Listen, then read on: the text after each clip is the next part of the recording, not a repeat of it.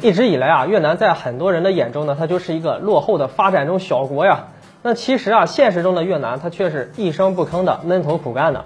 二零一九年，越南的对外出口总额达到了五千一百六十九点五九亿美元，都已经超过了越南它当年的 GDP 了。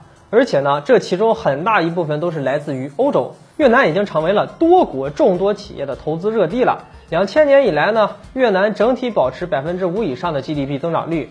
越南长达二十年的经济高速增长呢，是离不开它这个制造业的崛起的。虽然中国一直以来呢是大家公认的全球制造工厂，但是现在随着我国的产业链升级、制造业转型，人口红利呢它在逐渐的消失，国际贸易上的还有这个种种的摩擦吧，外企在大陆办厂的这个利益啊都在不断的下滑，很多的外企呢转而就搬到了越南去了。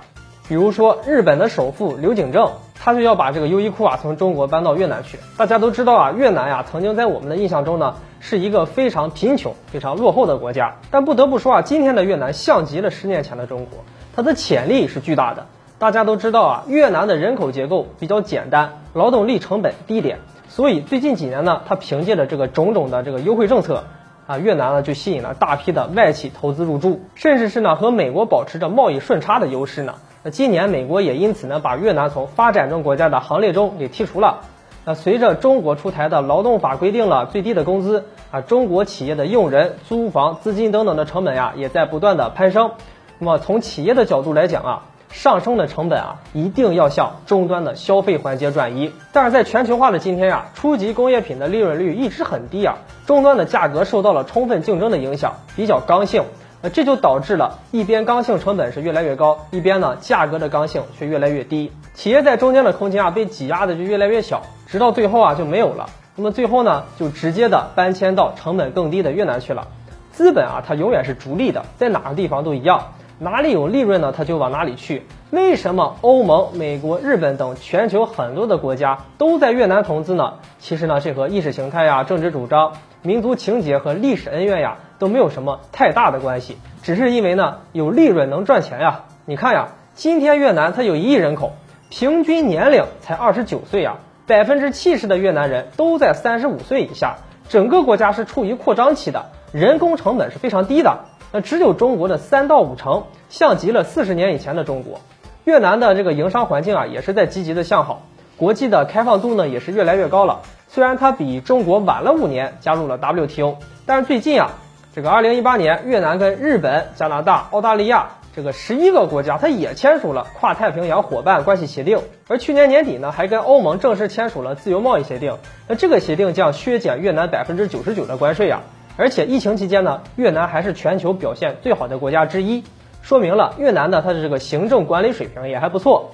而在疫情之下呢，全球经济的这个濒临雪崩啊，经济几乎是全部负增长了。但是越南的经济上半年居然还增长了百分之一点八。二零二零年，越南的 GDP 增速极有可能成为全东亚乃至全亚太经济最强劲的国家。可以说啊，越南在全球化道路上那也是意气风发呀，吃掉了不少在以前属于中国的制造业。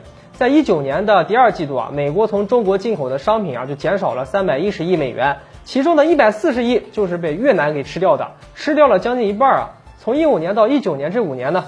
越南的出口贸易啊增长了百分之一百六十四，将近一点九万亿人民币。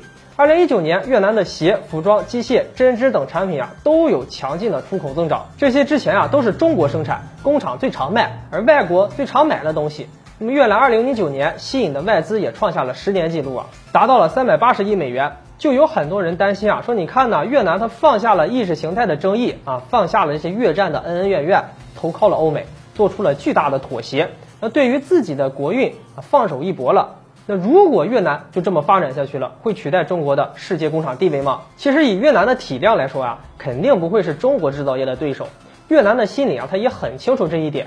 世界上啊，不是每一个国家都是中国和美国这样的大国。以人口和市场规模上来看呢，越南的国家体量呀还很小。越南的本国企业在欧美的打压下，也很难攀升上产业链附加值的更高环节。很有可能就此沦为欧美初级产品的廉价代工厂了，而中国则是着力掌握关键的核心技术，完善产业链条，在努力的做产业升级呢。所以啊，在中美大国之间专注的做一个吃瓜群众，捞一些实实在在的实惠，才是越南现在的首要目标。并不会对我们构成太大的威胁。好了，本期的内容就和大家聊到这里了，我们下期节目再见。